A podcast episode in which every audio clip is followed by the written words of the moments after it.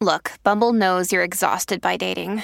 All the must not take yourself too seriously and 6 1 since that matters. And what do I even say other than hey?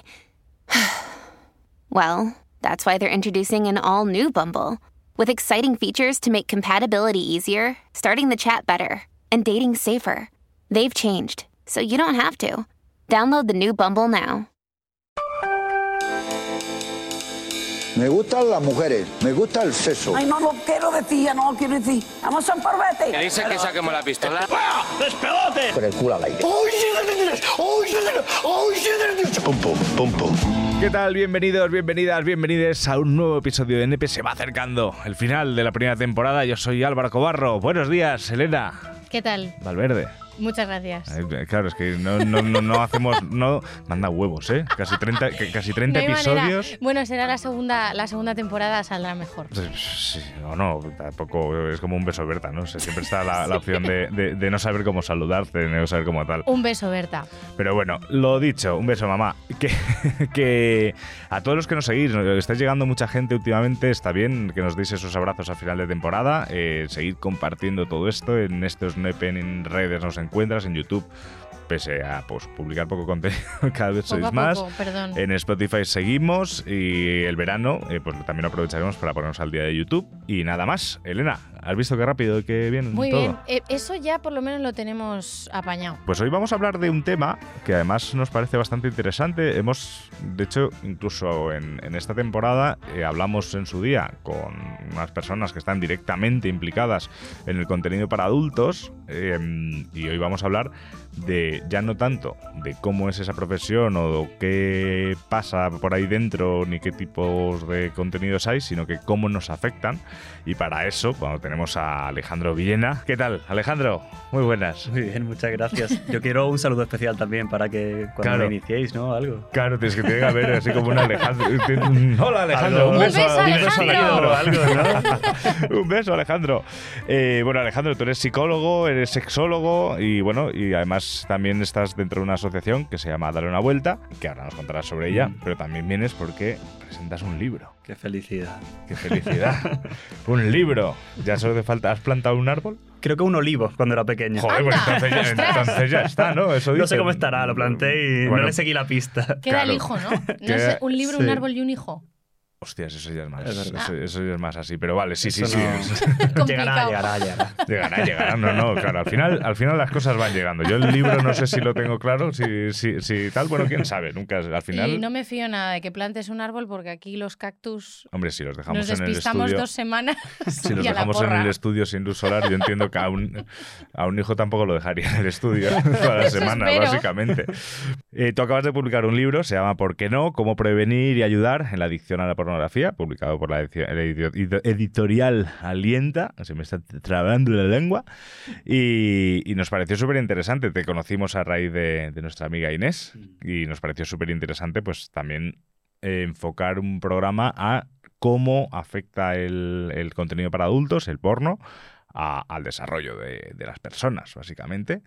Y además de eso, eh, que ahora nos centramos en el libro y, y diva- y- y- y divaga- y divagamos sobre el tema, eh, cuéntanos un poquito sobre dar- darle una vuelta.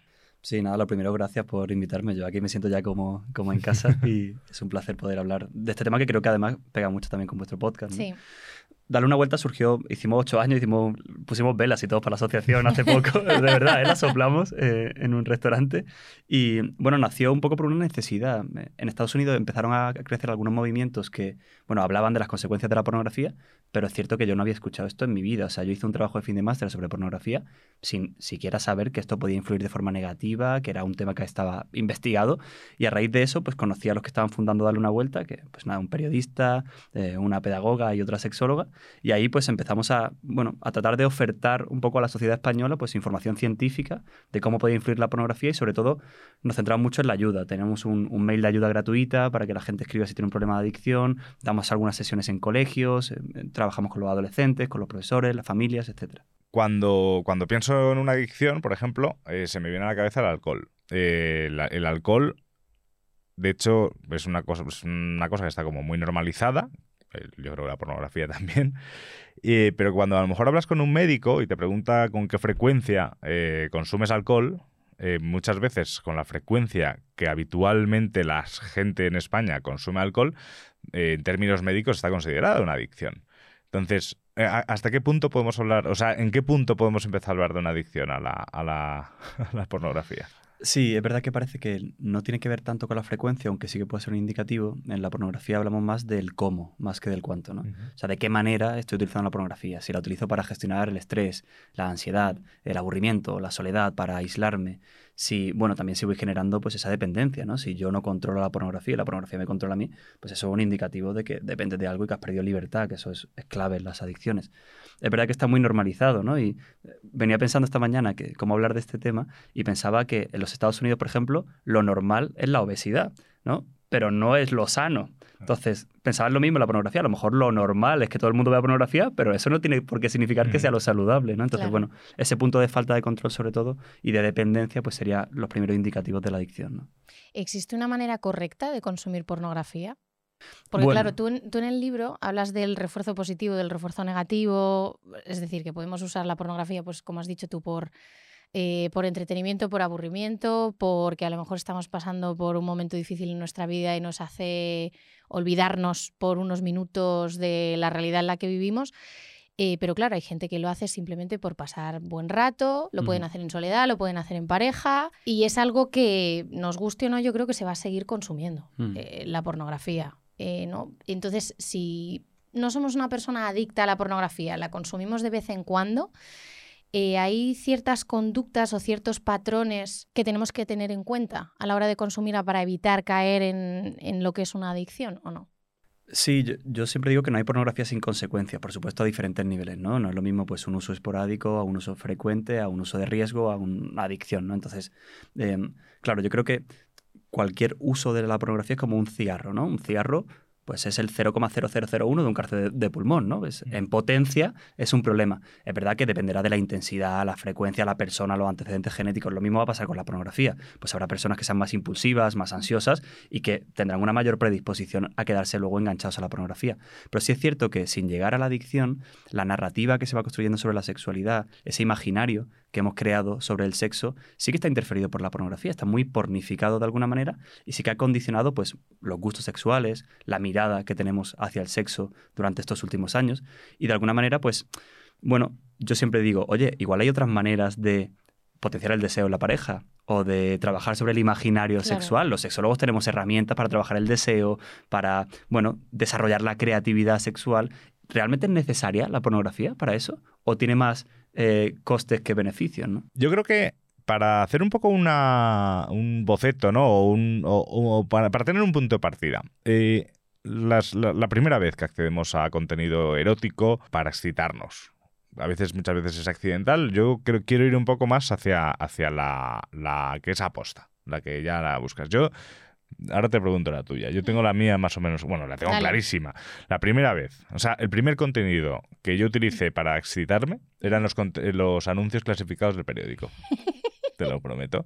Sí, sí, eran en plan de, pues soy chica, no sé qué, tal, no sé cuántos. Y yo, claro, y no sabía yo prácticamente nada. Te recuerdo lo, vi- que yo pensaba que una paja era meterte una cosa por la uretra, pues un poco con el mismo sentido decía, joder, qué chicas, además tienen idiomas, hablan francés, griego y ese tipo de cosas, ¿sabes?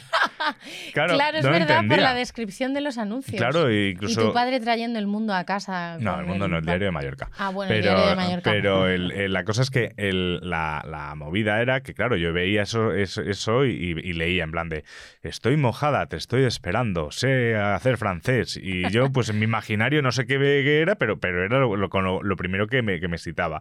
Ahí no me acuerdo cuántos años tenía, pero era como, wow.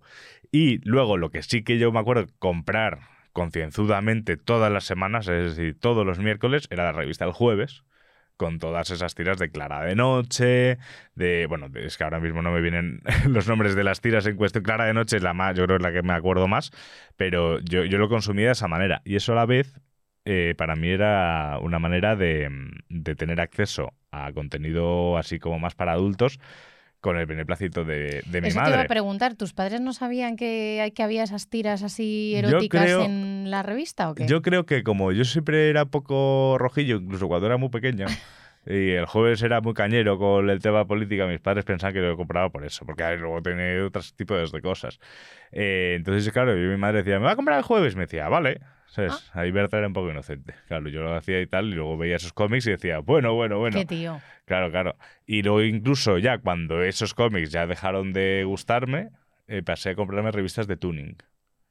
Ah, porque sin, saber, salían. sin saber yo de coches. Claro, porque en, en- en las sesiones de fotos salían chicas Hombre, con poca supuesto. ropa y tal. Chicas que ahora mismo, incluso a día de hoy, si veo ese tipo de, de fotos o ese tipo de tal, no me gustan nada. O sea, no son para nada el prototipo de cosas que yo consumiría Mm. para excitarme, pero lo hacía así. Y luego así de revistas, por la FHM. Ah, bueno, ya esas más. Esa sí, pero era bastante, o sea, no era porno como tal, era más erótica, yo creo. Sí, Recuerdo. bueno, yo la recuerdo un poco parecida a la interview, ¿no? La FHM, Yo un poco de ese rollo. No sé si llegaba al. O la interview era al- más Es que la explícita, es que la interview yo nunca llegué a consumir. No, yo de hecho, tampoco, solo pero- tengo un ejemplar de interview que fue el último antes de cerrar. Que sí que bajé. Como- Que, que bueno, no hace tanto eso, ¿eh? Pero ese sí lo tengo en casa. Creo que lo compré Anda. porque era el que cerraba y era tal. Em, ¿Tú qué? Yo, a ver, es que yo la primera vez en concreto no me acuerdo, pero yo sé que yo hacía triquiñuelas, porque yo siempre he sido una chica súper curiosa y, y, bueno, al final de pequeña, pues vas dando con, con cosas en la tele, en plan escenas de algunas películas y hablas con tus amigos, porque normalmente solían ser los chicos los que eran un poco más espabilados con ese tema y luego tenías conversaciones con tus amigos en el colegio y te contaban cosas del porno y que y tú decías, ¿y qué es el porno? ¿Sabes? Y te enseñaban a lo mejor una revista o, o cosas de esas. Entonces yo recuerdo cuando ya mi hermana y yo no dormíamos juntas, yo dormía en, lo que era el cuarto de estudio, ¿vale? Entonces yo tenía el escritorio en el que estudiábamos y hacíamos los deberes mi hermana y yo, mi cama y tenía una tele, porque ahí veíamos la tele cuando llegábamos del colegio. Esto lo contaste además. Claro, pues, pues yo la primera vez que vi porno en la tele fue en Localia, Claro, por la noche, porque yo me quedaba despierta hasta muy tarde claro. y me, me ponía a ver y en Localia por la noche de madrugada emitían porno, pero un porno de este súper cutre, en plan de los, de los 90, Sí, 80, de este, es con música así como romántica. el mejor. Una, una- una cosa bastante sórdida, pero, pero claro, era mi primer contacto con la sexualidad. Yo a lo mejor tendría, no sé, eh, 11 años, 12 años, algo así aproximadamente, y lo veía. Y una vez que creo que me pilló mi madre, y al día siguiente cuando fui a poner local a esas horas había puesto como un código Una de censura. acceso. Entonces Claro. ya no me dejó verlo Claro. nunca más. Fíjate que eh, el- ahora si quieres luego nos cuentas tú un poco, un poco- pero sí que se me viene un poco a la cabeza por el, el que tanto Elena como yo en este caso, Elena más una parte más audiovisual porque era más vídeo, Mm. Yo era más papel, era más analógico en ese sentido, pero ambos, siendo bastante jóvenes, accedimos a contenido para adultos con cosas que tenemos acceso, una Mm. televisión Mm. o un kiosco, básicamente.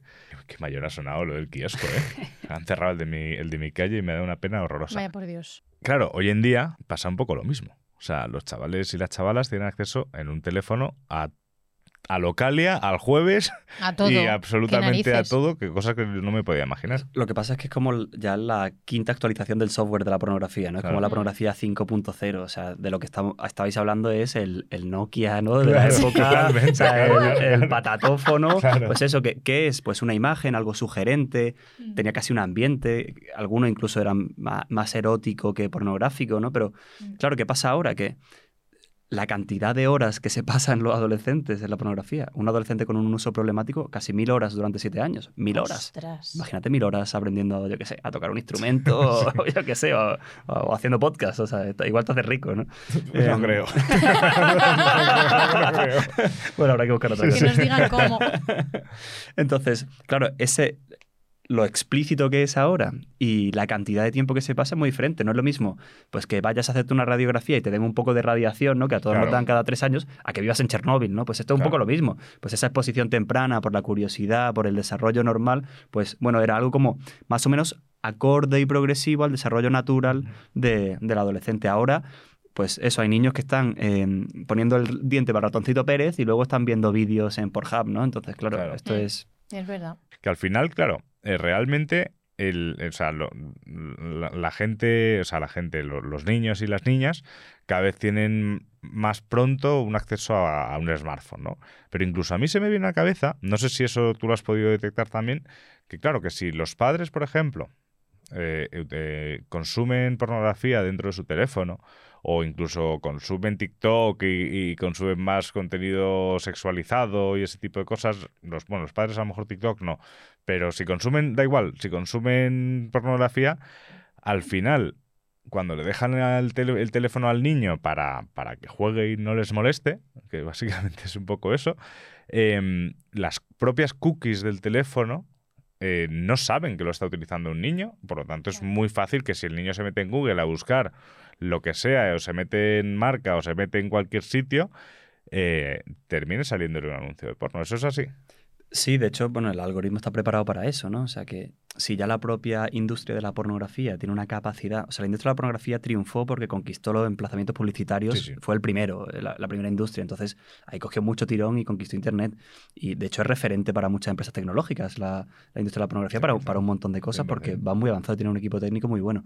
Si además tú consumes pornografía en un teléfono como adulto y tú eres el modelo de tu hijo, si tú lees, tu hijo lee, si tú ves pornografía, bueno, además del algoritmo va, va a ir favoreciéndolo. De hecho, en Francia que están planteando algunas medidas de regulación, em, están negociando con las compañías telefónicas para ver si ponen una tarjeta directamente para los adolescentes, ¿no? Que ya venga capada, ¿no? Para, para que aquellos adolescentes que usen teléfono móvil tengan una tarjeta diferente a la del adulto, para que así, bueno, haya un poco una, un filtro de edad, para que si, bueno, el, el padre mm, está consumiendo pornografía, pues que el hijo no tenga por qué encontrarse favorecido por ese algoritmo, ¿no? Claro, porque hay controles parentales en los, en los móviles, pero supongo que tienen ciertas limitaciones, ¿no? O sea, si al final... Son fácilmente esquivables. son Claro, o fácilmente sea, si el niño es un poco espabilado y es ya un adolescente, pues se encuentra siempre la Sí. manera, ¿no? De intentar saltarse eso. ¿A ti te ponían hora para llegar a casa? Sí, Y te la saltabas de alguna forma.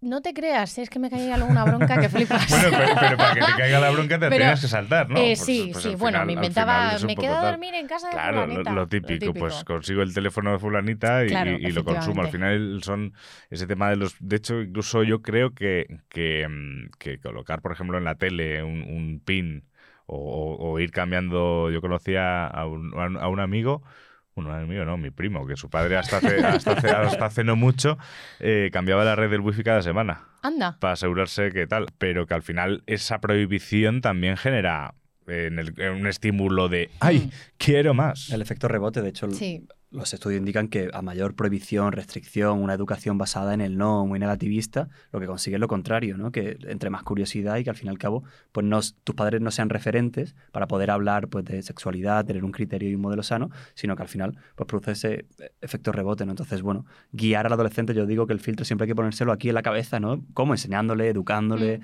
dándole información sana, ayudándole a distinguir entre lo que se va a encontrar en Internet con lo que es una sexualidad en la vida real, con dos seres humanos, compartida, etcétera, ¿no? Entonces, bueno, yo creo que el filtro tiene que estar más bien ahí, ¿no? A mí es lo que me pasaba, porque yo, por ejemplo, cuando me di cuenta de que mi madre había puesto el código ese para que no tuviese acceso al, al canal a partir de cierta hora, aparte de que te genera sentimiento de culpabilidad de que estás haciendo algo que es terriblemente malo y, y tu madre además no te explica por qué, Claro. no lo entiendes, solo sabes que estás haciendo algo malo y es tan malo que tu madre ni siquiera quiere hablar de ello contigo. En plan, es algo... eh, Te de vergüenza, claro. Claro, ya de entrada rechazo y a lo mejor te genera complejos que luego eh, cuando te vas haciendo mayor pues eh, te llevan por otros, por otros sitios. Y luego además también cuando eres adolescente o estás en esas edades te, te genera sentimiento de culpa pero por otro lado curiosidad. En plan, si es tan malo es porque hay algo ahí que, que necesito explorar. Entonces al final buscas otras formas que igual no son tan saludables como sentarte con tus padres a hablar de, las, de la sexualidad y demás, y, y- y vas adquiriendo información de fuentes mm, pues un poquito raras. Yo, por ejemplo, me acuerdo que en esta época había una revista que se llamaba Loca, Buah, la mítica K. loca. que no, no había pornografía, pero era una revista en la que se contaban relatos eróticos y se hablaba de la sexualidad, además en un tono así como muy como muy transgresor, ¿no? Para, para esa época. A mí no me dejaban comprarla, pero Mm. lo que hacía es, bueno, a mí me genera curiosidad este tema, mis padres no quieren hablar de ello conmigo, me han capado internet, me han capado el canal que estaba viendo yo, pues me compro Por la loca escondidas, claro, o mm, fulanito que se compra la Playboy, pues le pido que me la deje un día, claro. o en casa de una amiga nos ponemos con el chat de Terra a hablar con gente bastante Me, guarra. me acabas de. Sí, bueno, eso, ahora, ahora hablamos de Pero ese es tipo de es cosas. así. Me acabas de desbloquear un, un recuerdo. Yo me acuerdo que había dos revistas que compraba mi, mi madre que eh, yo cogía por diferentes intereses. Una era el Hola, por eh, las dos páginas de Mundo Singular, que molaba Ah, esa mogollón. molaba un montón, Molaba es verdad. un montón. Para sí, mí es sí, el mejor contenido probablemente. Que, que- que podía leer de, de- de- de- de pequeño. es O sea, verdad. las dos páginas de Mundo Singular de Lola, espe- espero que las sigáis haciendo, gente, el Hola. Y la otra era Cosmopolitan por, los, por las cartas al director, que eran muchas veces relatos eróticos. Anda, Sí, sí, sí. Fíjate. Fíjate, o sea, mi madre, ah, me voy a comprar Cosmopolitan para esta, eh, eh, estas cremas y estas cosas. Y yo, pues déjame, déjame. Y mi madre dirá, que ahora va, La eh, tenían muy engañada. Claro, ¿eh? claro, bueno, Entre el jueves y esto. claro. joder. O sea, mi madre me iba a pensar que, que, que ahora Álvaro en el baño, que le gusta Qué leer chico más cuando va al baño. intelectual. eh, Qué estoy súper deconstruido. satisfecho de mi hijo. O sea, a, lo, a lo mejor Tiene un pensaba, lado claro, claro. femenino, a lo mejor pensaba, le tengo que comprar más libros, claro. Le tenía que comprar más libros porque me está cogiendo el Cosmopolitan y es muy raro que un chaval de 12 años lea Cosmopolitan. Pero sí, sí, sí, sí, o la Cosmopolitan, total. Pero vamos, ahí. Y, y- y lo, lo que pasa es que sí que creo que. mm, O sea, yo creo que hay una realidad inherente, ¿no? Que al final de- lo que es el. La, la pornografía no va a desaparecer. Es una cosa que, de hecho, es puntal de desarrollo tecnológico. No sé si es verdad, es una leyenda urbana eso de que los teléfonos cada vez son más grandes y se desarrollaron pantallas más grandes para, porque la gente consumía en los teléfonos chiquitines y les gustaba, en plan, "Uh, ahora tengo un iPhone, ahora puedo disfrutar de verdad de la vida. Pero yo creo que la, la pornografía, lógicamente, no va, no va a desaparecer. Entonces, eh, vamos a tener que convivir con ella. También puede evolucionar hacia otro tipo de pornografía, pero eso es- creo que es un tema como ya muy, muy, muy aparte. Eh, lo que está claro es que la pornografía afecta al desarrollo de, de- de los chicos y de las chicas adolescentes. Sí, yo creo que es evidente. O sea, hay, hay cosas que tienen que ser evidentes. O sea, yo creo que un chico o una chica de 12 años no puede estar accediendo a contenidos de violaciones grupales. O sea, eso es algo que hay que controlar como sociedad porque eso no es positivo, no es censurar libertades, Claro, ni, ni una visión eh, puritanista, ¿no? O sea, no, eso hay que controlarlo. Luego está toda la parte de la propia industria, que también ahí hay mucha tela que cortar, Claro, ¿no? sí, de, sí, sí. Oye, ¿qué está pasando con todas las personas que están captadas, esclavizadas? Vídeos que se suben sin contenido.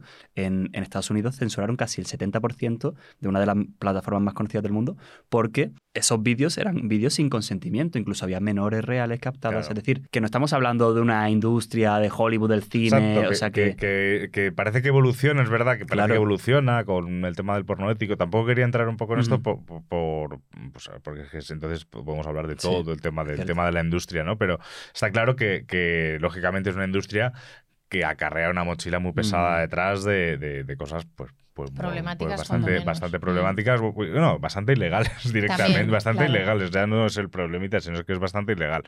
Pero, pero el, el- claro, o sea, al final el, el cómo afecta es, o sea, yo creo que se soluciona con educación, eso, eso por un lado. Educación a los padres también. Sí, bueno, se soluciona sin una sobreexposición también, porque Ujú. claro, se- por mucha educación que tenga, si yo tengo una hiperexposición a algo, o sea, por mucho que me eduquen a mí, si yo me fumo cuatro porros al día, Claro. pues la probabilidad que me dé un brote eh, la tienes ahí, o por Sí, mucho sí, que sí. me eduquen, si yo me bebo siete whiskies al día, pues me puede dar cirrosis, ¿no? Pero sí, o sea, la sobreexposición y sobre todo la educación eh, familiar. Esto es algo que se delega mucho en los colegios. Tú, yo doy muchos Mm. talleres a padres, a madres, ¿no? Y dicen, bueno, pues este tema, esto no lo tengo que abordar yo, ¿no? Bueno, tampoco, claro, es que mi hijo, mi hija no me habla de esto. Bueno, tú lo contabas ahora en, la anécdota, ¿no? Entonces, ayer, ayer mismo estuve en un colegio aquí en Madrid y lo- veías a las familias echadas para atrás cuando daban los datos sobre violencia, sobre estaban como echados para atrás. En la- familias, o sea, era en una butaca. charla Era una charla para padres. Ah, para no, no, padres, era para, para padres, era para.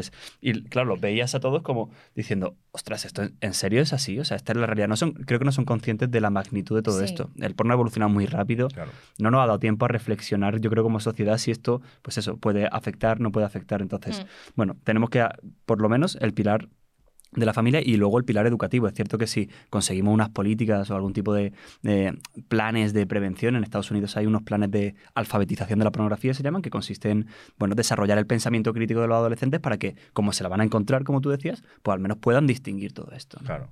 Sí, eh, a ver, yo es que aquí, claro, es que no, es- es- no podemos arreglar el mundo desde, desde este podcast. Podemos intentarlo, ¿no? Pero Estamos en ello. estamos en ello, estamos en ello. Porque, claro, al final es un poco como cuando, cuando toda la polémica ¿no? que hubo del PIN parental, de, Mm. de tal. Porque, claro, cuando, cuando se plantea que haya educación sexual en los colegios, parte de esa educación sexual también es hablar de estas cosas. Y, y es, y es- es así, pero claro, hay veces que incluso cuando se mezclan políticas y, tal, dicen, Claro, es que si a mi niño de 10, de 10 años le hablas de que existe una página web en la que salen señoras desnudas, pues le vas a provocar el, Mm. la curiosidad. Pero es que a lo mejor también hay que hablar claramente de eso y, y de cómo... O sea, es que no sé, no sé cómo lo ves tú. Bueno, es como lo del suicidio, ¿no? Que dice, hablar de suicidio fo- fomenta el suicidio. No, es la manera en la que tú hablas del suicidio. Exactamente. Pues esto es lo mismo. Un niño de, de quinto de primaria, pues depende de cómo le hables, le puede ayudar a prevenir o si le puede suscitar la curiosidad. Si tú le das una herramienta para cuando se lo encuentre lo pueda descartar, pedir ayuda a un adulto, sepa distinguirlo, sepa que eso le puede afectar, pues lo que le va a hacer es formar y ayudar. Mm. Pero si lo hace de otra manera, a lo mejor no. Pero ¿qué pasa en, en la política? Que como se ideologiza todo, Claro. al final no hay eh, pues profesionales realmente que hablen desde un punto de vista científico, desde apolíticamente. ¿no? Yo estuve en el Congreso de los Diputados y había una representación en una subcomisión de violencia y, y que querían hablar de pornografía y había una representación de todos los grupos políticos y todos estaban de acuerdo con lo que yo dije. Claro. O sea, les parecía normal y coherente porque yo les daba datos que no tenían nada que ver ni con una ideología ni con otra, Claro. simplemente con un acceso temprano de los adolescentes que le estaba dañando su desarrollo afectivo sexual. ¿no? Claro, los datos son datos. Y al final es que el- los niños más tarde o más temprano se van a encontrar con ese contenido. Y, o, o a lo mejor no con contenido pornográfico, pero sí sugerente en redes sociales. Lo hay en TikTok, hay vídeos. Y una eh, captación Lo hay en Twitter, o sea, lo hay en todas las plataformas, en todas las redes sociales. También tienen el peligro Mm. ese de, de- de captación. Hay un montón de plataformas. Mm. Entonces, al final, o sea, yo o sea, no tengo hijos, pero yo si tuviese hijos, intentaría explicarles lo que se van a encontrar y explicarles tanto lo bueno como lo malo, ¿no? Que tengan toda la información posible para, como dices tú, generarles un pensamiento crítico. Bueno, que sean autónomos, lo que tú decías Claro. de la hora de llegada también, ¿no? O sea, que pues tú vas negociando. Si tu hijo o tu hija cumple, pues al final le vas dejando que venga media hora más tarde, vas soltando la cuerda. Pues eh, con internet es igual, le vas haciendo un acompañamiento, primero vigilándole. Claro. Y si de pronto ves que se está metiendo en páginas y en chat al azar con adultos y él tiene 11 años, pues le vas tirando y le dices, pues tú no puedes utilizar tu teléfono móvil eh, a escondidas, sino que lo tienes que utilizar conmigo delante. O sea, vas soltando y apretando en función de la responsabilidad que el adolescente vaya demostrando también, ¿no? Mm. Al final, el, eh, vamos a hablar de puntos concretos en, en- en co- en cómo afecta, ¿no? Yo, yo, por ejemplo, me viene a la cabeza, a mí mi padre me prohibió ver Los Simpson. Eh, no, o sea, yo, yo- que cosa que ahora mismo se lo agradezco, pero sobre todo porque eh, he sido de las pocas personas que ya de una edad adulta he podido seguir disfrutando de capítulos nuevos de la época buena de los Simpsons, ¿sabes? porque no los había visto. Fue a raíz de un episodio, además, muy absurdo, en el que Homer se pegaba con un, mote- con un motero con las motos por March. Y mi padre dijo, eh, dijo, no me parece guay que tú siendo niño, sobre todo con tus hermanos más pequeños, veas Claro. como dos hombres se pegan por una mujer porque eso está mal. Que fue un plan. A ver, Los Simpsons no es una serie para niños, por muchos sean dibujos, y, y- y Padre de Familia menos, y muchos, y ahora muchas series para adultos que por muchos sean dibujos no lo son. Pero luego también me viene a la cabeza eh, padres que, que- que- que permiten que sus hijos pequeños vean películas, ya no te hablo de erotismo, sino de películas de cine convencional, de terror, de asesinatos, de, de tal, ¿no? La- la- también lo clásico de los videojuegos, Mm. etcétera. Eh, yo soy muchas veces un poco punky y creo que, que los niños se tienen que caer al suelo y comer tierra Mm. para, para desarrollarse, pero claro, también habrá épocas y épocas para esto. O sea, para, o sea, sobre Claro. todo quiero ir un poco al, al si yo entiendo que Hmm. un niño o una niña eh, ven con con cinco años no creo que sean muy conscientes, pero con, yo qué sé, con 8 o 10 años ven películas de asesinatos y esas cosas, no significa, yo sé que no se van a convertir en asesinos, pero a lo mejor no sé si es lo mejor para el niño. Y con el porno, con el contenido, ya no, ya no tanto el, el porno como tal, porque cre- creo que cuando hablamos de porno, lógicamente estamos hablando, pensamos en nuestro imaginario la escena súper explícita, eh, un primer, primerísimo plano de, de- de un pene penetrando una vagina o cualquier otro orificio. Pero, pero también hablemos de erotismo y de películas normales que también tienen escenas como tal, ¿no? O sea, ¿cómo, cómo afecta realmente? Bueno, respecto a esto hay dos cosas, ¿no? Uno que yo creo que nos hemos desensibilizado mucho ante el tema sexual, ¿no? Que lo que antes era eh, la fotografía de la revista, ahora es Instagram fácilmente o una red social, ¿no? Por tanto, bueno, yo creo que ahí hay una cuestión también de qué está pasando con la intimidad de las personas y hasta qué punto eso es bueno o no como, como sociedad, ¿no? Pero, claro, nosotros sabemos que a un adolescente tú no le das un Ferrari para que lo conduzca o no le enseñas física cuántica de tercero de física, ¿no? Entonces, bueno, pues también de forma progresiva, efectivamente, no pueden vivir en una burbuja en la que nunca vean violencia, Claro, nunca vean terror, nunca se encuentren un cuerpo. Yo creo que hay que normalizar las cosas, naturalizarlas y hablarlas sin tapujos, ¿no? Pero efectivamente de forma progresiva. ¿Cómo les puede afectar? Primero creándole una idea sobre el sexo que es totalmente irreal y falsa, ¿no? Yo creo que esas expectativas, yo siempre digo que mi yo sexual ideal menos mi yo real es igual a mi nivel de frustración. Si yo tengo un yo sexual ideal, pues como eh, Nacho Vidal, ¿no? Que ha aparecido ahora en muchos programas, pues claro, yo me comparo, me miro y ni mi cuerpo, ni mi respuesta sexual, ni la manera en la que trato a las personas, ni cómo se comporta mi pareja sexualmente se, se asemeja a la realidad. Eso que genera un- una eh, ansiedad de rendimiento que luego se traduce en dificultades para la excitación, a veces Mm. problemas de deseo, a veces prefiero excitarme con la pornografía, excitarme con la vida real. Cada vez llegan más eh, gente joven a consulta con problemas de eyaculación, por ejemplo, eyaculación retardada, porque se han acostumbrado tanto a disfrutar con la sexualidad digital que ya no tienen capacidad de disfrutar, ¿no? Entonces están muy desconectados también de su cuerpo y de, lo- de la otra persona. Al final, el ser humano, la sexualidad es una sexualidad del piel con piel, es una sexualidad humana, no es una sexualidad digital, ¿no? O sea, creo que, no sé, es como comerte un holograma, eh, ¿no? Pues no, no, no sabe, no, no, no tiene esa potencia, pues, joder, la sexualidad es para vivirla de forma, eh, eso, como de piel con piel. Entonces, claro, esas expectativas irreales, pues les, pro- les produce problemas de autoestima, eh, daño en su autoconcepto, en la visión que tienen también sexualmente de, de ellos mismos. Luego también está ese impacto en la violencia, que antes lo hemos mencionado un poquito, ¿no? Pero ese estereotipo de género donde el hombre, porque la gran mayoría de la pornografía, ya solo el título eh, está como enfocado a que la mujer es el objeto, se le cosifica. eh, entonces, bueno, ese estereotipo entre el hombre dominante y la mujer sometida es algo muy habitual que se incorpora en esa narrativa sobre la sexualidad, ¿no? Y luego, claro, luego ya llegaría el que desarrolla adicción, que hay un 30% de chicos y un 17% de chicas que tienen riesgo de ser adictos. O sea, decir que hay, que hay una gran probabilidad, ¿no? Yo te quería preguntar acerca de eso, porque claro, yo lo hablé con mis amigos eh, dije, pues va a venir eh, un sexólogo a hablar con nosotros de cómo afecta el porno, ya no solo a los adolescentes, sino a cualquier persona que lo consuma de vez en cuando. Y, mm, y me hicieron dos preguntas que te quería hacer. La primera, relacionada con esto que estamos hablando, me decía una amiga mía, yo es que claro, yo soy una chica que en mi día a día pues tengo que tomar decisiones y tengo que solucionar problemas y tal, y entonces luego cuando tengo relaciones sexuales con mi novio soy una persona muy sumisa. Y, y yo me considero feminista. Pero es verdad que hay veces que la relación sexual mm, me pone que me denigren o que me escupan o que me peguen, cosas de estas. Entonces ella me decía, pregúntale desde su punto de vista esto si tiene algo que ver con el consumo de porno, con la imagen que se ha dado siempre de la mujer Mm. sumisa ante el hombre, si tiene que ver algo más con algo más mío de personalidad, de que a través del sexo pues intento em, pues quitarme esas responsabilidades que tengo en mi día a día y desfogarme de alguna manera. Entonces quería ver cómo, cómo ves eso, porque los- el tema del rol de sumisión-dominación dentro de- del sexo, ¿hasta qué punto viene dado por el porno o, o- o por otro tipo de aspectos psicológicos? Bueno, es que has dicho palabras muy fuertes, ¿no? Denigrar, Sí. humillar Mm, y escupir. Mm, O sea, estamos hablando de unos verbos que, que realmente si uno lo escucha fuera de contexto diría, "¿A ¿esto a quién le puede gustar o cómo Mm. te puede atraer? Sí que parece que hay una erotización de determinados contenidos que probablemente activen más el sistema nervioso, el cerebro, y que hagan que se asocie el dolor con la violencia, ¿no? Entonces, bueno, como pasa, en, en el libro lo explico, ¿no? De que tú que lo has leído, eh, los trastornos de personalidad, eh, cuando tienen intentos autolíticos, a través del dolor se calman. Yo creo que de alguna manera esto algo similar está ocurriendo con la pornografía violenta, ¿no? Se Mm. erotiza eso, se consigue una excitación muy potente y también a veces calma otras dolencias que hay de la persona. A lo mejor, como decías, hay unos patrones de personalidad previos, pues de sometimiento, de, quizá unos patrones aprendidos en la familia.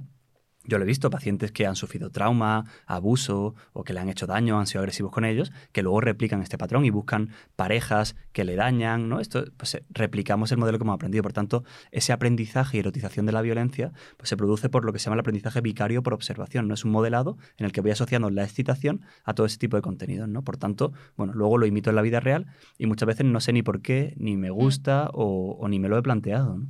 Mm. Hombre, a ver, es verdad que, que, claro, aquí entraríamos también, al final, bueno, este es un programa de abrir muchos melones, básicamente, pero, pero el, o sea, realmente dentro de lo que es las relaciones sexuales, ¿no? Pues lógicamente, pues puede haber gente que le guste algo un poco más suave, un poco, o luego incluso llegar a esa parte de, de- del B- B- El BDSM. BDSM, Mm. siempre me equivoco ordenando las letras. El BDSM, ¿no? Pero que no tiene, o sea, que ojo, yo no creo que el BDSM sea malo. o sea, al final, sí, sobre todo creo que es un punto el consentimiento, básicamente, Claro. y el respeto por la otra persona, porque dentro de, de los circuitos de BDSM, incluso en Berlín, en, en- en sitios como el Kit Kat, eh, como, como que son sitios como swingers, pero que se puede decir- decir que es un sitio en el que vale todo, hay una norma muy clara que siempre es el consentimiento y el respeto hacia la otra persona. Yo creo que donde puede haber realmente un problema dentro de la pornografía, sobre todo cuando se erotiza esa violencia, es que la mayoría, muchísimos vídeos, empiezan por el forzar Sí. a, a una, a una mujer, eh, incluso de la manera más tonta. Como, o sea, lo que, de hecho, eso es una cosa como que se ha eh, paro- parodiado mucho, incluso en redes sociales, en los vídeos de, ay, me he quedado atascada. Me queda atascada en la, en- en- debajo de la cama y, y llega el, el- el varón en cuestión y, y se, y se la empieza a trincar. Eso realmente está erotizando una relación no consensuada, Sí. Que creo que es donde realmente está el problema. Ya no tanto, o sea... Se erotiza el abuso sexual. Exacto, o sea, ya no tanto en el lo es que claro, la palabra violencia implica directamente que la violencia como tal no, Es no una, tiene línea, es una línea muy delgada, ¿no? Es Pero una a lo mejor hablemos, o sea, por entendernos, o sea, lo que quiero decir es que no creo que sea un tanto un problema del eh, el, el contenido pornográfico porno duro, el hard porn, por así decirlo, es que, bueno, el BDSM, básicamente. O sea, no creo que sea un problema del BDSM o de gente que le gusta atarse, y, y incluso hay gente que le gusta también esa, esa figura de la dominación, siempre que se explique que, claro, sepas que cuando hay una dominatrix, normalmente el dominado eh, le ha dado el consentimiento a ella para dominarle y tiene una serie de normas, incluso tampoco me he metido yo mucho en esos, en, esos vídeos, en ese mundo, así que tampoco sé muchas cosas, pero entiendo que Se también... ve medio experto. Medio experto, ¿eh? se me ve aquí como que no quiere la cosa, ¿sabes? Una palabra de seguridad. O sea, no, bueno, en teoría, o sea, lo, lo que he visto yo siempre en películas, cuando hablan de ese tipo de cosas, que hay una palabra de seguridad para parar y ese tipo de cosas. Pero claro, cuando en, el, cuando en la pornografía se está romantizando desde relaciones eh, intrafamiliares, eh, relaciones eh, que están forzadas incluso a- hacia lo más ridículo, pero deja de ser, no deja de ser mm, muy, muy feo. El, ¿Cuántos vídeos hay de una entrevista de trabajo que termina en una relación sexual? Mm. ¿Cuánto es, ay jefe, he sido mala, termino como tal? Uy, no tengo dinero para pagar las pizzas, hago no sé cuántos. Claro, todo ese tipo de cosas cuando las consumes en una edad muy temprana, yo creo que te puede generar ahí un batidito guay en la cabeza, ¿no? Es un tema complicado porque es verdad que dónde poner la línea, ¿no? Y por supuesto que siempre cuando haya respeto, consentimiento y, y se respeten los derechos humanos y sexuales, pues cada persona tiene su gusto y sus preferencias en su cama, que haga lo que le dé la gana. Pero claro, es cierto que yo creo que sí que hay que poner los debates sobre la mesa, ¿no? Porque te encuentran niñas de 13 años diciéndote, oye, y si a mí me gusta que me peguen, ¿qué pasa? Claro. Si es consentido. Bueno, vamos, vamos a entender por qué. Vamos a entender por qué también el BDSM, ¿no? O sea, cada uno eh, por qué lo hace, dónde le lleva. Hay movimientos que están a favor de la pedofilia como una orientación sexual.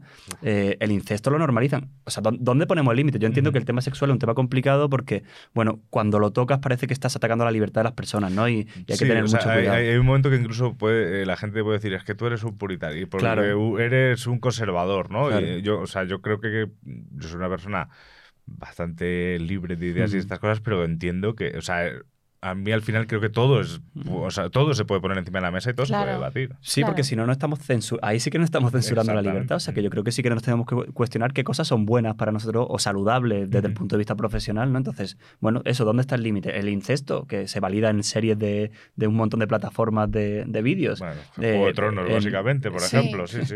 Eh, entonces, bueno, ¿dónde, ¿dónde está el límite entre pues, el poder disfrutar de una sexualidad sana, respetuosa y libre? Eh, o en que todo valga. Eh, que- Ojo, cuidado, que no, no todo puede valer, pues si todo puede valer, vamos asesinando a gente por la calle, escupiéndonos y... Claro, yo creo que todo está bien analizarlo eh, en algún momento Hmm. eh, o plantearse cosas, sobre todo desde el punto de vista psicológico, porque todo nos puede afectar en este mundo. Y Sí, a sí, cada claro. persona le afectan las cosas de una manera diferente. Entonces está bien entender Hmm. por qué nos afectan las cosas y de qué manera nos afectan. No se trata de juzgar, se trata de generar un diálogo y que la gente tenga información y tenga acceso a esa información y, que analice un poco sus comportamientos y, y- y su- sus, gustos al fin y al cabo, ¿no? Porque, bueno, el, sexo nos afecta a nuestro día a día, va a estar presente, cada vez está más presente en un montón de ámbitos diferentes, entonces está bien saber a qué nos enfrentamos, por qué nos gustan las cosas y, ver un poquito si la manera en la que estamos llevando nuestra vida sexual es la correcta para, para cada uno, ¿no? Y Y- cuest- o estamos claro. tratando bien a nuestra pareja sexual también. Y cuestionarnos eh, de dónde viene nuestro imaginario también, ¿no? Claro, Porque vivimos en una cultura bien. concreta, temporalmente, pues Mm. igual que nos hemos planteado que nos estamos cargando el planeta por la polución, ¿no? Pues a lo mejor hay contaminación sexual en, en- Claro. en el material que estamos consumiendo, pues vamos a pensar como sociedad y ver qué es lo bueno para nuestro planeta sexual en ese sentido. Claro. ¿no? Sí, o sea, a ver, o sea, yo me imagino que aquí hay muchísimo trabajo, muchísimo estudio y, y- y muchísimo debate. Y que todavía no hay conclusiones. O sea, yo creo que son cosas, eh, tú lo sabes mejor que nadie, Mm. Alejandro, que se sigue investigando a, a día de hoy. Entonces no hay nada concluyente. Total. Es Simplemente van saliendo estudios y van Mm. saliendo datos y está bien hablar de ellos. Me viene a la cabeza muchas veces a mi padre y a mi padre diciendo, está, está el día con la maquinita o tal, o, o, uy, dibujos japoneses, eso no puedes ver lo que son muy violentos. ¿Sabes? O sea, ese tipo de, de- de cosas que hace que también me aleje ¿no? de esa generación. Mm. que es lo que también explicabas antes. Entonces, realmente, para la gente que nos escucha y, y tiene hijos en, en una edad muy temprana, y es imposible que prohíban de utilizar Internet a Mm. sus hijos, eh, y bueno, yo creo que también eh, hay, hay que empezar a pensar que a lo mejor una- un niño de 7 años no tiene que tener un teléfono móvil. mm, Básicamente. Mm. Pero bueno, a lo mejor ya es que yo ya estoy en esa edad en el que un niño de 7 años me llama señor. ¡Hola, claro. señor! ¿Sabes? En ese sentido. Entonces, o sea, a partir de ahí, o sea, un- un- una familia que, que ya va teniendo a, a hijos e hijas en, en- en un en un punto crítico, o sea, crítico que pueda empezar a acceder a eso, ¿cómo, cómo aconsejarías tú que actuara? Mm. O sea, yo creo que lo primero es, si puedo llegar antes, mejor. O sea, que dicen que más vale un año antes que un segundo tarde, ¿no? O sea, que si puedo anticiparme y poder tener esta conversación para prevenir, fenomenal. Si esto me lo encuentro ya, pues me encuentro, imagínate, pues a mi hijo adolescente consumiendo pornografía. Yo creo que actuar con naturalidad, eh, entrenar tu mejor cara de póker eh, para poder abordar esta conversación sin juzgarle, entendiéndole, preguntándole, oye, pues ¿y esto? ¿Y dónde lo has aprendido? ¿Y quién te lo ha dicho? ¿Quién te lo ha explicado? Uy, Hostia, hijo, y esta web cómo mola, ¿no? Yo, yo, no, la mía es- Vamos a verlo juntos. Claro, perdón, Valía, valía la broma, valía. que me Entraba, imagino en entraba. plan de, hostia, pues mira, yo he encontrado este, ¿sabes? O sea, como- claro, hombre, a lo mejor es una manera de normalizarlo, pero no lo sé. No sé, podremos, podremos estudiarlo. Sí, sí, Para la no próxima sé, te lo, cuento. sé, no sé, no sé. Cuando tenga hijos, te lo contaré. Entonces, bueno, es intentar actuar con, con empatía y aprovechar la oportunidad para tener una conversación. Pero no solo con algo sexual explícito, cuando estoy viendo una serie, cuando suena una canción eh, en la radio, cuando hay una noticia, pues no sé, hace unos años se suicidó una chica por, un, por el sexting, no sé si os Sí, acordáis, la chica cierto, de es pues cierto. es un momento perfecto para hablar de la privacidad, de a ver qué Mm. envías, de qué no. O sea, yo creo que es algo como muy cotidiano, intentar unirlo siempre también a lo afectivo, ¿no? No separar lo sexual de lo afectivo, porque entonces nos estamos disociando y estamos convirtiendo la sexualidad en un producto de consumo y a las personas en, en un objeto, ¿no? Entonces, pues siempre que hablo de eso, hablo de respeto, hablo de empatía, hablo de comunicación, hablo del cuidado del otro. Entonces, bueno, poquito a poco, de forma natural, voy introduciendo estas conversaciones sobre sexualidad en mi casa y el adolescente pues irá formando y forjando una conciencia de- también sobre lo que es, mm, bueno, vivir una sexualidad de forma sana y también que me tiene en cuenta a mí, pero tiene en cuenta a los demás, ¿no? Sí, al hilo de este asunto, otra de las preguntas que me hacían mis amigos era si la pornografía nos puede, puede ser una herramienta de educación sexual. Bueno, yo creo que es una deseducación sexual, ¿no? Yo digo que es una eh, nunca sé decir la palabra, pero como infoxicación, ¿no? Al fin y al cabo nos, nos da más desinformación que información. Yo les digo a los adolescentes que viendo porno aprenden de porno, pero no de sexo. Eh, porque al fin y al cabo es eh, la ciencia ficción, ¿no? Hace poco salía Nacho Vidal hablando de este tema y decía... que la gente le decía por la calle, me gustaría, le he hecho a mi novia lo que tú le hacías. Y decía, no, no, no hagas eso, ¿no? Claro. Eh, o sea, un actor pornográfico diciendo Mm. esto, que a mí me llamó mucho la atención su mensaje. Entonces, no, eso no es la sexualidad, es un sexo totalmente irreal, exagerado, donde se utiliza a la persona, donde hay ocho horas de grabación a lo mejor para hacer un vídeo de 20 minutos, donde las posiciones no son verosímiles, donde la respuesta sexual no está bien representada. Entonces, aprender de sexualidad va a aprender, hombre, algo de información te va a llevar Hombre, sobre el cuerpo, la respuesta sexual, etcétera, pero igual deberíamos pensar en otras maneras pues, que, que estén revisadas por profesionales de la sexología que puedan ayudar a los adolescentes a conocer, a saciar esa curiosidad y a tener una información real. Pero muchas veces nos centramos solo en lo explícito o en la técnica o en la postura y es que eso es toda la parte sexual, pero poco en la educación afectiva, ¿no? Que es, Claro. oye, desarrolla personas sanas, que sepan capaz de comunicarse con el otro, de preguntarle al otro cómo se encuentra, de hacerse cargo de la vulnerabilidad del otro, que estamos en una intimidad y en una relación sexual, personas con una autoestima sana para decir que no y poner límites. Yo creo que eso Eso es muy importante en la educación también afectivo-sexual. ¿no? Claro.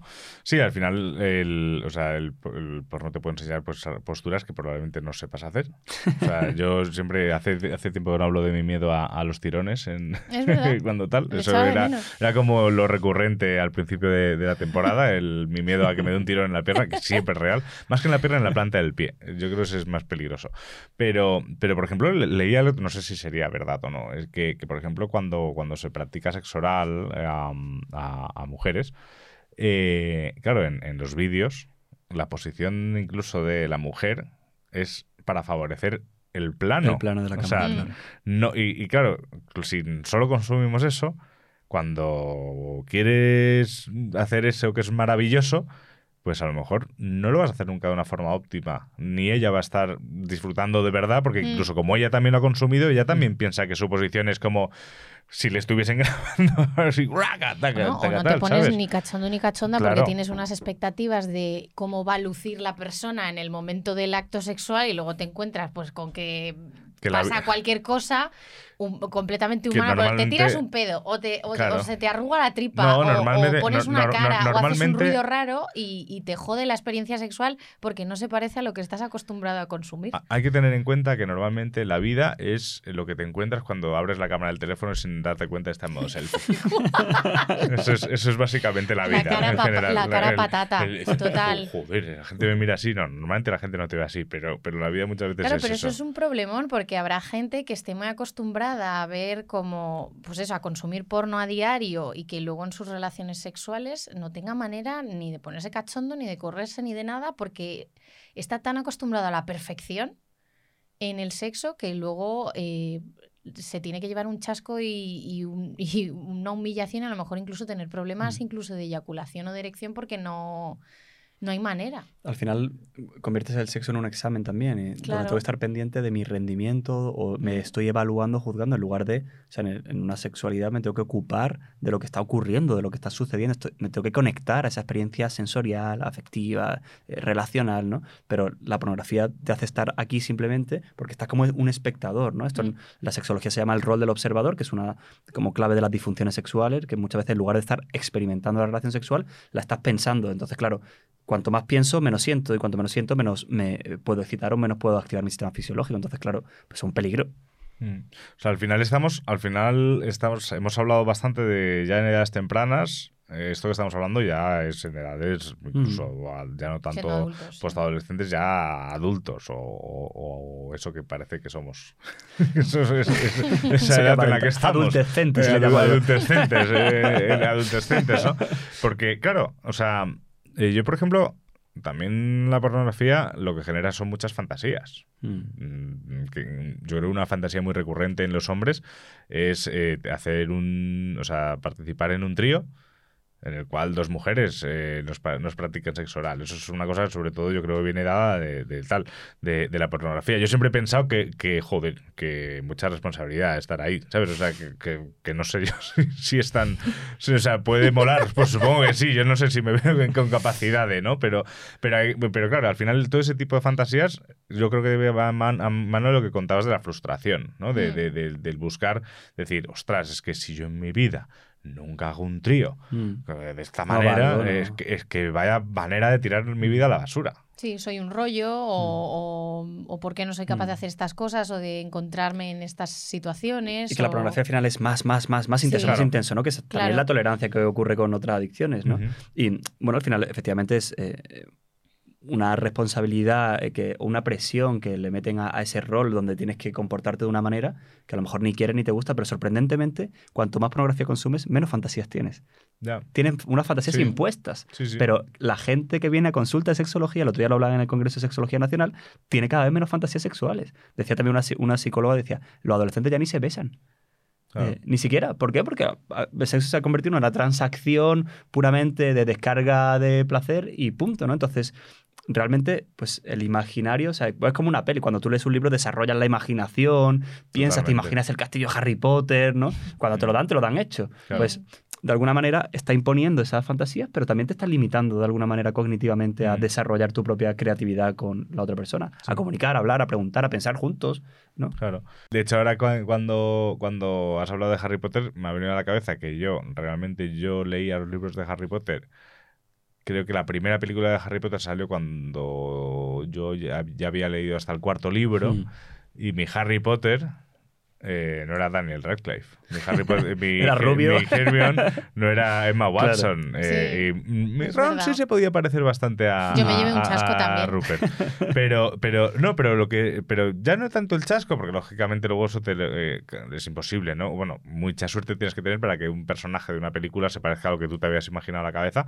Pero lo que sí que me pareció curioso, y eso sí que me di cuenta yo ya leyendo los siguientes libros de Harry Potter, es que después de ver la piedra filosofal, jamás volví a poder imaginarme Mm. o poder compartir esa historia con mi Harry Claro. Potter, Es sino que siempre era Daniel Radcliffe, ¿no? O sea, condicionado Estoy condicionado, o sea, 100%. perdí yo a un Mm. personaje que con mucho cariño había construido, ¿no? Mm. E incluso me- con la historia interminable con Atreyu, ¿no? Pues ves la película y, di- y joder, mi Atreyu era otra Claro. persona, y que es mucho más potente para ti lo que tú has creado y tú has Claro. hecho a través de tu imaginación, no lo que te han dado impuesto, aunque las pelis son la bomba. Yo me las sigo viendo No, todas no. las navidades. ¿eh? Sí, que sí. me encanta. No, pero- y- o sea, que me flipan y me podría leer los libros encantado. Sea, que no lo digo como una cosa tal, pero sí, Sí, que sí. es verdad que yo incluso me acuerdo que, que a raíz de yo leer en la, en la, en la peluquería, en la barbería, el jueves, claro, esas revistas a veces me las regalaba el peluquero para llevármelas o, o directamente me, pues, pues me tenía que acordar. Yo las primeras veces que, que me masturbaba era 100% con mi imaginación. Mm. Absolutamente. Yo O sea, también. absolutamente mi imaginación. Incluso, joder, yo me acuerdo de, de- había, mira, fíjate, fíjate cómo son las cosas. Que a mí en el colegio me mandaron a leer un libro, se llama el, el, manus- el manuscrito del segundo origen, de Manuel de Pedrolo, el manuscrito, bueno, se entiende, es casi es- es del segundo origen. Yo no he entendido nada. El manuscrito del segundo origen, Ah, es en vale. castellano, de un autor que se llama Manuel de Pedrolo. Es un libro súper guay. De hecho, se- creo que salió. Han hecho una película ahora, bueno, hace, un- hace unos años, eh, que es una película eh, como apocalíptica de ficción, en el cual de repente eh, un niño negro y una niña y una niña de, Empurdá, de que o sea, es un tal. Están jugando, son amigos de, con ocho años, son amigos más o menos, y se tiran al agua de repente hay como un flash y desaparecen todos los humanos de la Tierra, Mm. básicamente. Fíjate cómo sería la cosa, que claro, el libro habla un poco de cómo ellos van creciendo, relacionándose con el entorno, o sea, es Mm. fantasía, pero también tiene un poco también de esa parte educativa de, de las relaciones personales afectivas y tal. A mí es un libro que me gusta mucho y, y- y se lo recomiendo incluso a gente de nuestra edad que se lo pueda leer, ¿no? Eso es una, además es entretenido. Pero hay un momento en el que, lógicamente, esos dos protagonistas descubren la sexualidad. Mm. Bueno, va- van una serie de capítulos que van descubriendo, claro. La niña se va desarrollando, él se va desarrollando. Entonces, claro, fíjate que a mí llegó hasta excitarme hasta el punto en el que lo hacen por primera vez en un libro, sin imagen ninguna. Mm. Y me acuerdo perfectamente y era como, pero bueno, qué guay. Pues ahora mismo yo creo que probablemente si yo tenga que dedicarme un rato a mí mismo, eh, por decirlo de, otra forma, eh, pues probablemente consuma, consuma pornografía. Y, y no me lo imagina. Y creo que tengo una imaginación prodigiosa. Claro, al final te vas acostumbrando cada vez a algo más intenso, ¿no? Pues es Mm. como si uno sale de fiesta y consume cocaína y Claro. pastillas, pues uno sale tomándose una cerveza y dice, qué aburrimiento, ¿no? Entonces al final hemos sido como... Es como Necesitas ponerte, más claro, una camiseta que no es de tu talla, la deformas, pues es un poco así. Todo ese nivel, el sistema del placer del cerebro, que es el sistema de recompensa, pues se va deformando por esa Mm. hiperintensidad, que luego lo comparo con el sexo en la vida real, que es lo normal del ser humano, y digo, pues vaya porra, y con eh, un minuto viendo un vídeo pornográfico ya es suficiente. Entonces, claro, eso es un problema para nuestra sexualidad. No sé si nos vamos a convertir en seres digitales eh, y ya está, y a lo mejor evolucionamos a una eh, especie mixta entre lo digital y lo es que- humano, y cada uno tiene relaciones eh, a través de la lo realidad virtual, claro, eso te iba a decir. el metaverso y ya lo de está. la realidad y- virtual, cuando llega al porno, si es que no ha llegado ya. ya ha llegado, sí. Hombre, sí. El, el porno llega antes a cualquier lado. Ya, pero por eso te digo que eso, o sea, si ya a través de vídeos y plataformas y tal eh, Tú- se está comprobando sabes- que hay problemas de adicción verdaderamente preocupantes en, en- Mira, tú en- en la adolescencia de, de mucha gente, pues ahora con la realidad virtual, que encima te, da- te hace una experiencia como Claro. muchísimo más inmersiva, eso es más realidad. eso, eso es más realidad aumentada. Por, seguir, seguir enseñando cosas. No, no, es que es muy No, diferente. De hecho, Tecnicismos del- aparte, o sea, es, es- Sí, es sí, pre- sí. es preocupante. No, pero, pero que tú en Pornhub ya te digo yo que tienes una serie de vídeos que ya están como, como pensados para tú ver con unas gafas. En plan 360. VR, Sí, es. VR. Entonces tú estás ahí y, y tal. Incluso la manera de grabarlos está eh, más Con hecha para, para. que- Claro, para, para que. O sea, bueno, esto no lo sé porque no tengo gafas de esas. O Mm. sea, tengo estas, pero no, no me valen. Pero, pero que son vídeos que están pensados para eso. Y de hecho, de hecho realmente, una evolución hacia todo eso es el, el, el tu sentir directamente Mm. cosas. Que eso ya O sea, será. en cuanto te pongas ese claro, traje que con los pulsómetros, claro, que eso ya existen, pues eso Claro, va a ser una Va a barbaridad. ser una barbaridad. Y antes hablábamos de los, de los deepfakes también, Sí, ¿no? O sea, que efectivamente. toda la inteligencia Mm. artificial que puede crear el desnudo de una. Imagínate un adolescente que quiere ver a una Sí, chica de su clase claro. desnuda. Claro. O sea, es que aquí hay cosas éticas muy gordas, Sí, ilegales, sí, sí. ¿no? Ahora ha pasado con, con Rosalía. Con Rosa- o sea te iba a que, decir, sí. eh, todo esto nos abre un gran debate que, que ya la pornografía se va a empezar a quedar as- casi obsoleta con toda esta Claro. cosa y nosotros todavía no, sabemos si la pornografía nos afecta, ¿no? O sea, que estamos eh, muy atrasados sí. en ese sentido, ¿no? Y, y bueno, no, no, claro, pues que al final. Claro, esto va aumentando a una velocidad que todavía no somos capaces de comprender cómo nos Mm. va a afectar. Pues no lo sé, no lo sé. A lo mejor en algún momento nos implantan de verdad un chip en la cabeza a todos para que cuando nos graben eh, poder ponerte una señal que diga que eres la persona real, ¿no? O es sea, muy Black Mirror. Claro, claro, es que sí, es que llega un momento que entre voces sintéticas y deepfakes claro. y compañía, de, Claro, pues ¿quién es puedes generar una guerra. Ya no te Claro. hablo solo de ver una compañía de que poner como un sello para demostrar que Claro, somos claro, o sea, reales, ¿no? te digo, o sea, Como- como en plan de, eh, soy, soy, soy, humano, ¿no? claro, Como total. en Origen o algo hecho, así, el, el- el- el otro día en, en Prime Video me salió una peli, eh, probablemente la peor peli, de hecho no la he terminado, eh, pero la vi pensando en Nepe también, pensando a ver tal, eh, creo que se llama mi, mi- mi compañía robótica o, o no sé. El no, nombre ya. es, es, es horroroso. Terrorífico, es horroroso. o sea. Y las transiciones entre escenas ya ni te cuento. Pero va, va de en en 2050, eh, pues eh, están las muñecas eh, sexuales y las han desarrollado de tal manera que son súper reales y con la inteligencia artificial también se adaptan a los gustos del hombre, de, de- de- de todo. Claro, que te- con ChatGPT y una voz sintética puedes hacerlo prácticamente. No, no- no es tan complicado, hombre. Faltarían los, los materiales sintéticos ya para crear a la, a la muñeca, que ya, que ya los hay. Pero en la propia película están hablando de, de claro. El, es el protagonista, tampoco quiero entrar en el argumento de la película, ¿no? Pero el protagonista eh, al principio como que es, o sea, son tan reales las muñecas y los robots esos andan, hablan y todo eso, entonces yo podría ser un robot ahora mismo. Esa es un poco la idea de la película, ¿no? Que nunca sabes cuando una mujer es un robot o no. Y él siempre le había parecido mal hasta que conoce a un amigo suyo que tiene una, que, que, que así como un plan de ¡guau! ¡Qué pasada! Y, y su reflexión es, porque él está casado. Dice, bueno, esto no sería ser infiel a mi mujer, esto es como consumir pornografía. ¿Qué pasa? Que al final eh, pues hace su muñeca, que, que es como ir a una tienda como los Sims, básicamente, crearte tú un Sim. Y, y la muñeca, claro, está pensada para complacerle de todas las maneras que a él le encantaría. Y lo que hace es que deje de, Mm. de, de- de participar con su mujer. No sé cómo termina la peli, a lo mejor termina bien, pero, pero No eso tiene es, pinta. es malísima. No O sea, tiene es- pinta de que la vayas a terminar, no, eso no, seguro. Es que es malísima. Mira que la idea me pareció súper interesante incluso para, para Nepe, pero, pero, pero es malísima. Pero, pero es un poco ese punto. O sea, que al final, claro, hay gente que, claro, es que, mira, no te lo iba a preguntar de esta manera, o sea, no, o sea, no se me había ocurrido esa Mm. pregunta hasta ahora.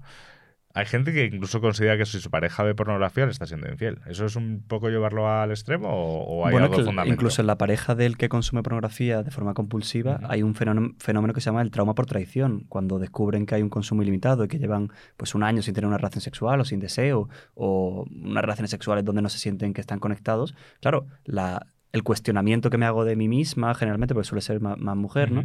De- como, como mujer, como en la sexualidad, pues daña mucho la autoestima, ¿no? De hecho, hay algunos estudios que han registrado a, a parejas con un diario en función de si consumen pornografía o no y el deseo pues correlaciona de forma negativa con la pornografía la atracción hacia mi pareja la visión que tengo sobre, sobre ella en general y sexualmente y físicamente no por tanto hombre es que sí que hay una hay una relación entre la desconexión de tu pareja y la pornografía no efectivamente eh, no estás teniendo un encuentro real con personas, pero ¿por qué necesito estimularme y excitarme con mujeres que son irreales eh, de forma constante cuando puedes tener la oportunidad de tener sexo en la vida real? ¿no? Yo creo que a nadie con 17 años se le preguntan, oye, ¿prefieres ver porno toda la vida o tener sexo con alguien toda la vida? Pues no, no creo que nadie prefiriera eh, ver algo digital, ¿no? Pero bueno, como no hemos, también eso lo hemos normalizado Mm. tanto y lo hemos incorporado, que bueno, que t- todo esto son los debates que hay que poner sobre la mesa. Y, ¿no? eso- y yo creo que también parte del problema es eh, la falta de comunicación o que te dé miedo comunicar tus deseos a tu pareja, porque a lo mejor te parece que no los va a aceptar, que le va a parecer raro, que te va, a- te va a hacer sentir mal, o sea, y al final es- es- es- se- yo creo que se reduce a eso, ¿no? De a hecho, la falta muchos- de comunicación. Sí, muchas eh, personas que tienen uso problemático o adicción a la pornografía, muchas veces como un efecto rebote de los problemas que hay en la pareja, ¿no? Pues que no son capaces de comunicarse, eh, que no son capaces de hablar eh, de sexualidad. Entonces, a veces también es un efecto rebote, ¿no? No Claro, solo la causa, sino la consecuencia Claro, a están veces frustrados de... sexualmente, Claro. entonces buscan satisfacer sus, Claro. sus fantasías Justo. pues a través del porno, imagino, ¿no? Justo. Y, y por ir cerrando un poco el, el círculo, al final, volviendo al alcohol. volviendo al alcohol, ¿no? O sea, eh, yo creo que al final normalizamos el consumo de alcohol, normalizamos el consumo de pornografía. eh, pocas veces nos planteamos ya, en adultos, eh, ya no en adolescentes, que somos adictos al alcohol o que por lo tanto somos adictos a la pornografía, pero claro, en, en el momento en el que o nos diagnostican o pensamos que somos adictos, ¿qué pasos eh, o qué consejos, o sea, qué hay, o sea, sobre todo es si hay alguna manera de, tener un consumo responsable de pornografía y luego también, sin llegar a esa adicción, si sabemos que pues lo ideal con el alcohol es no beber. Mm. Supongo que lo ideal con la pornografía es no consumirla, pero la realidad es que tanto bebemos y consumimos pornografía, Mm. pero está claro que si yo creo que es bastante sencillo entender que si te tomas cinco cervezas todos los días, está la cosa un poco mal. Mm. Pero que si sabes que entre semana nada y el fin de semana, pues a lo mejor un poquito, no todos los fines de semana, porque no tiene por qué ser todos los fines de semana. ¿Hay alguna manera de, de- de- o sea, son dos preguntas en una. Mm. El, una empece- empecemos por la segunda, es hay alguna manera responsable de consumir pornografía.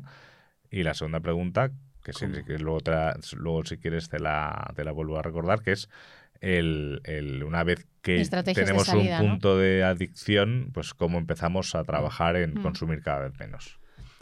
O sea, yo ya he mencionado que no- para mí no hay pornografía sin consecuencias, por tanto, yo creo que el, eh, es verdad que es diferente, porque cuando vienen a consulta son personas que ya han detectado el problema, ¿no? Yo, al fin y al cabo soy un profesional de la salud, entonces yo estoy al servicio de la persona. Hay personas que dicen, yo lo que quiero es hacerlo de forma más esporádica o de forma menos compulsiva.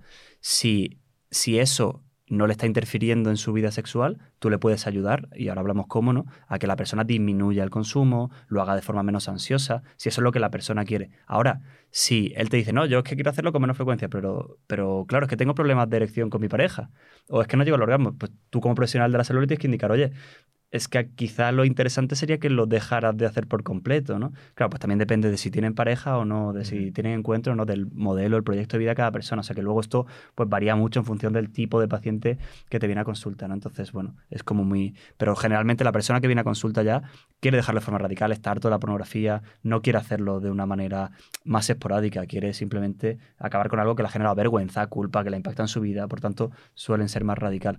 Es cierto que todavía ni siquiera está estudiado porque es claramente con el alcohol es abstinencia, con la sustancia, pero claro, sexualidad, sí, la pornografía te la puedes quitar, pero tiene el deseo. Entonces, bueno, es un tema que está un poco en debate todavía en el Mm. mundo científico de cómo establecer un tratamiento adecuado. Hay grupos de sexólicos anónimos que se basan en la abstinencia radical, de, mm, centros de, de ingresos también, que- donde entran adictos al sexo que son radicales, eh, pero bueno, parece que no a todas las personas les sirve por igual. Entonces, hay Claro. personas que se benefician más de ir haciéndolo progresivamente y reduciéndolo.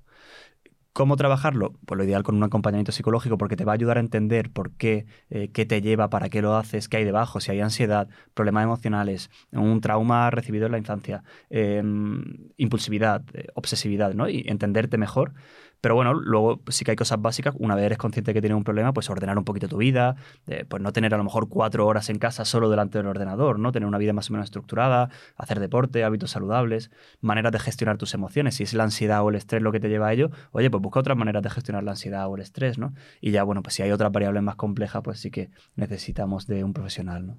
Realmente, por ejemplo, cuando sal- saltan las noticias, eh, pues una, una violación grupal, eh, sobre todo a raíz de lo sucedido en, San Fermines, ese año, eh, siempre se genera también un, debate en, Twitter, ¿no? En, ese amalgama de cuentas semianónimas eh, soltando muchas cosas por la boca, eh, en el cual incluso generan una relación directa entre una sociedad mucho más violenta, una sociedad que consume pornografía, y luego hay gente que dice que hay sociedades que no consumen tanta pornografía eh, y son igual o más violentas. Mm, ¿Existe una relación directa realmente? Eh, o sea, les hemos hablado de las conductas ya eh, in- intrapersonales o, bueno, intrapersonales entre parejas, ¿no? En, en- o en relaciones sexuales de dos personas, pero ¿se puede decir que una sociedad que consume más porno- pornografía es en conjunto una sociedad más violenta? Claro, sobre todo hablamos de la sociedad actual y de la pornografía actual. Yo, sí, sí, yo sí, pongo. Un, un ejemplo siempre con el alcohol y los accidentes de tráfico. Hay, Claro. hay muchas maneras en las que uno puede tener accidentes de tráfico, por no revisar el coche, por no pasarle la ITV, por exceso de velocidad, por cansancio. Pero todos sabemos que si yo consumo alcohol hay más probabilidad de un accidente de tráfico. Es verdad que no es lo mismo tomarme una cerveza a tomarme una botella de tequila, a que yo que peso 80 kilos, a que alguien que pesa 40 kilos. Eso Exacto. cambia, ¿no? Entonces, con la pornografía y la violencia, eh, a mi parecer pasa lo mismo. Eh, hay muchos motivos por los que hay violencia sexual y agresiones sexuales, motivos culturales, eh, de personalidad, de, de trauma, de agresividad recibida, de tendencias en el ser humano, hostilidad masculina, rasgos de personalidad que están estudiados, pero la violencia... eh, siempre cumple una eh, relación con la pornografía, ya sea legitimando, normalizando o erotizando. ¿no? Es verdad que no es lo mismo pues, ver pornografía más violenta que menos violenta, no es lo mismo una persona que ya es impulsiva y es adicta a la pornografía que una que menos, ¿no? Todas esas variables influyen. Nosotros vamos a publicar ahora dentro de poco una revisión sistemática de los estudios de los últimos 20 años que se relacionan con que relacionan la pornografía con la violencia y las conclusiones son que sí que hay relación entre la idea cosificante hacia la mujer, los mitos de la violación, que es eso de ella se lo merecía o ella lo iba buscando, Claro. cuanto más Mm. pornografía veo, más incorporo esos mitos, agresividad verbal y agresividad física. Es cierto que los estudios longitudinales han encontrado resultados encontrados.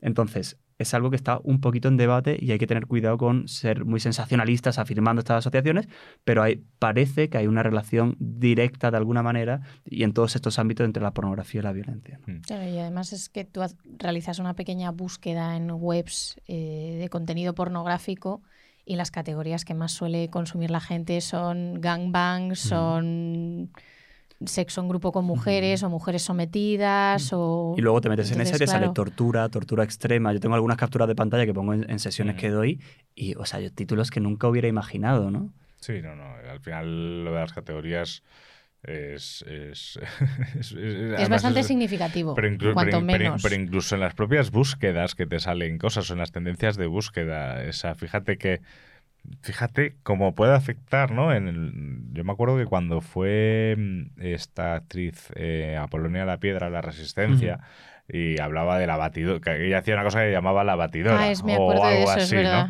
Que lo hablaba además de una manera como muy natural, de "Ah, a mí tal, no sé qué, yo no sé cuánto. Es que eso es un, un- un punto.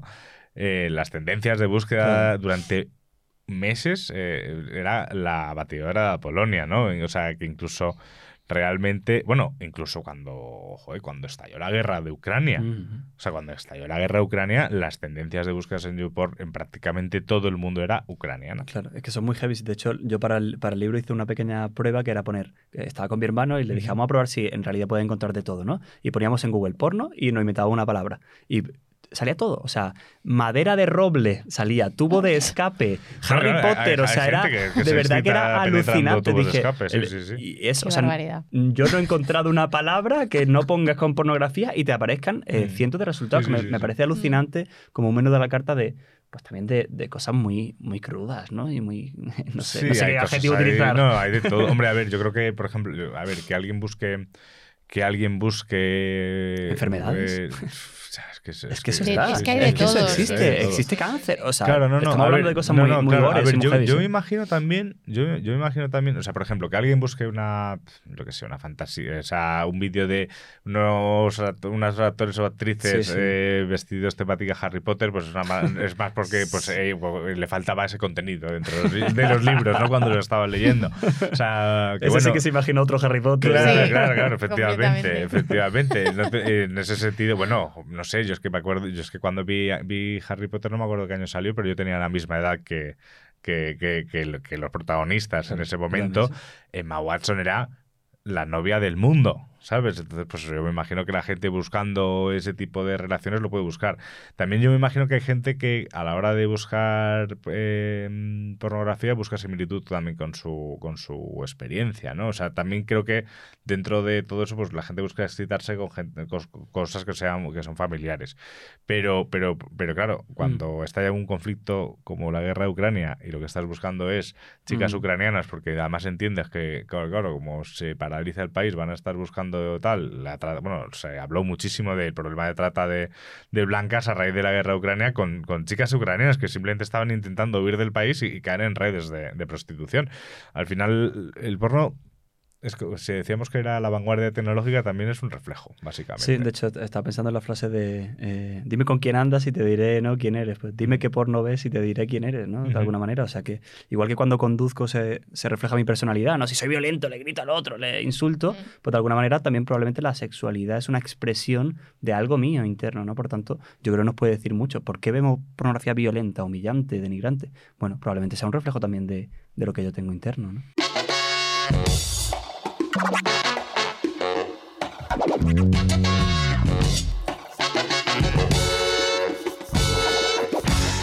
Pues Alejandro, Qué maravilla, un placer. Muchísimas Al revés, un gustazo. eh, un placer tenerte aquí, no solo en audio.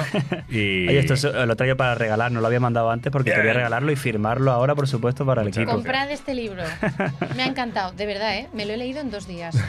Son testigos ellos dos que no me he separado de la pantalla del ordenador. Efectivamente. mil gracias. O sea, ¿por qué no? ¿Cómo prevenir y ayudar en la adicción a la pornografía? De Editorial Alienta, por Alejandro Villena Moya. Y lo podéis encontrar en. Bueno, Lo tenemos en todas las todas las plataformas, Amazon, Casa del plataformas, en Libro. librerías.